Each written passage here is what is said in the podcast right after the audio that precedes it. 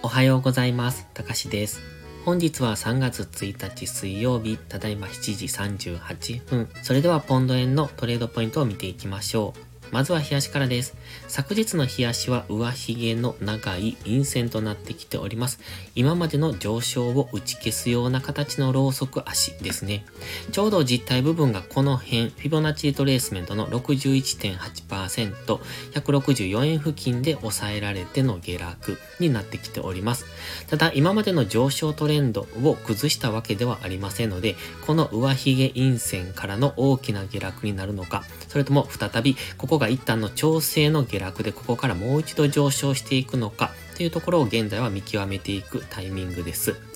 現在 GMMA の青帯は下から上に向かってきてます。現在収束中ですので、ここからトレンド転換に向かっていけるのかどうかという、そういうタイミングに入ってますので、今はもう一度 GMMA に接触するような動き、もしくは現在地付近で日柄調整をして GMMA が上昇してくるような動きを待っているタイミングなのかもしれないですね。現在、ストキャスティクスは高値圏からデッドクロス、3回目のデッドクロスです。ですので、一度この加熱感が解消するぐらいまでは下落傾向になるのかなという、そういうイメージを持てますね。なので、ここからどんどん上昇していくというイメージではなく、上昇してもやはりもう一度下げてくる、ストキャスティクスの加熱感がある程度解消するところまでは下げてくるのかなと。その、ただ下げ幅がかなり大きくなる可能性がありますので、もし GMMA 接触までの値幅調整をするのであれば、れば162円とか161円台ぐらいまでは下落する余地がありますので、そこは注意なんですが、まだ買い足の上昇トレンドを崩すまでは基本的に下がったところを買っていくというのがいいかもしれません。ただし昨日の日足大きな長い上髭というのは印象的ですので、上がったところは売られやすくなってきますので、そちらも注意が必要です。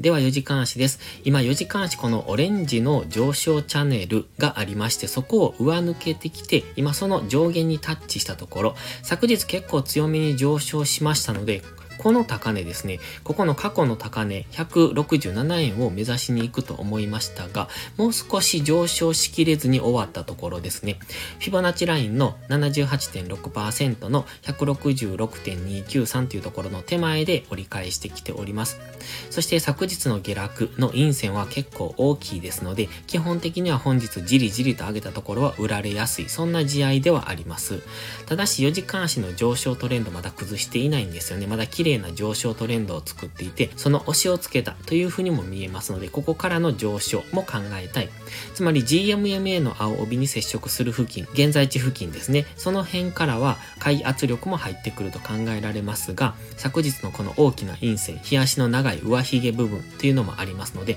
上がったところは売られやすい試合でもあります。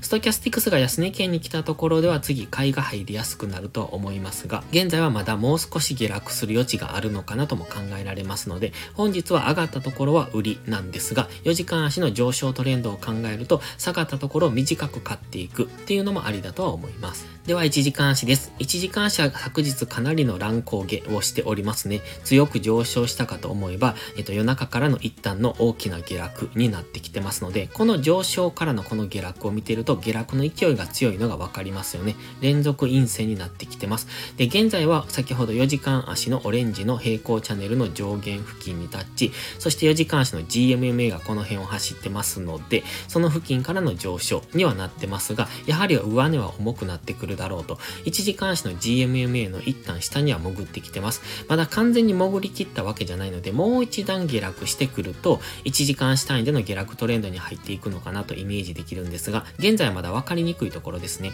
4時間足の上昇に入っていきそうなところでもありますし、1時間足ではトレンドが変わりそうなところにもあります。一応1時間足の目線切り替えポイントここにしてるんですね。紫のラインの161.194なんですが、もう少し細かく見ると昨日のここ164円ぐらいを1時間足の目線切り替えポイントと見ることもできますので、そうなると現在は1時間足の目線が下、4時間足は上っていうところで分かりにくい動きをするだろうというところには来てます。で、この小さな上昇トレンド、24日の金曜日からの小さな上昇トレンドっていうのは今崩してきてますので、やはりもう少し下落してもおかしくないのかなと。162円のミドルぐらいまでの下落は見ておきたいですね。そうなると4時間足の GMMA に深く突き刺さってきますので、そこからは一旦の上昇になるかもというところですが、やはり本日は昨日の強い下落がありますので、上がったところを売っていく。ただし4時間足では押し目買いポイントに来ているので、下がったところは買われやすいっていうので、分かりにくい動きをする可能性が高いなとは見ておりますので、しっかり引き付けてのトレード、そして3月に入ったばっかりですので、ここからはどちらに行くのかっていう、この今月のトレンドがどちらにつくのかっていうのを見極めるタイミングに入ってきてますので、もうしばらく様子見でもいいのかなと。本日は分かりにくい動きをしそうですので、上がったところで売る、下がったところで買うっていうので、引き付けてのトレードがいいと思われます。それでは本日は以上です。この動画が分かりやすいと思ったら応援をお願いします。皆さんの応援がより多くの初心者の方へこの動画をお届けすることにつながります。そして最後にお知らせです。YouTube のメンバーシップでは初心者の方向けの丁寧な解説動画を毎週1本更新しています。トレードの基礎が学べるメンバーシップにご興味があれば一度お試しください。それから初心者ではないけど安定して勝てないという方はポストプライムでのプライム会員をお勧めしています。こちらは2週間の無料期間がありますので、その期間をご利用いただき、自分に合うかどうかを検証していただくのがいいと思います。まずは行動しないと何も変わりませんので、無料期間を上手にご活用ください。詳細は概要欄にあります。また iPhone や iPad の YouTube アプリにはメンバーシップボタンが表示されない場合がありますので、Safari などのブラウザーから YouTube にログインしてからお申し込みをお願いします。それでは本日も最後までご視聴ありがとうございました。たかしでした。バイバイ。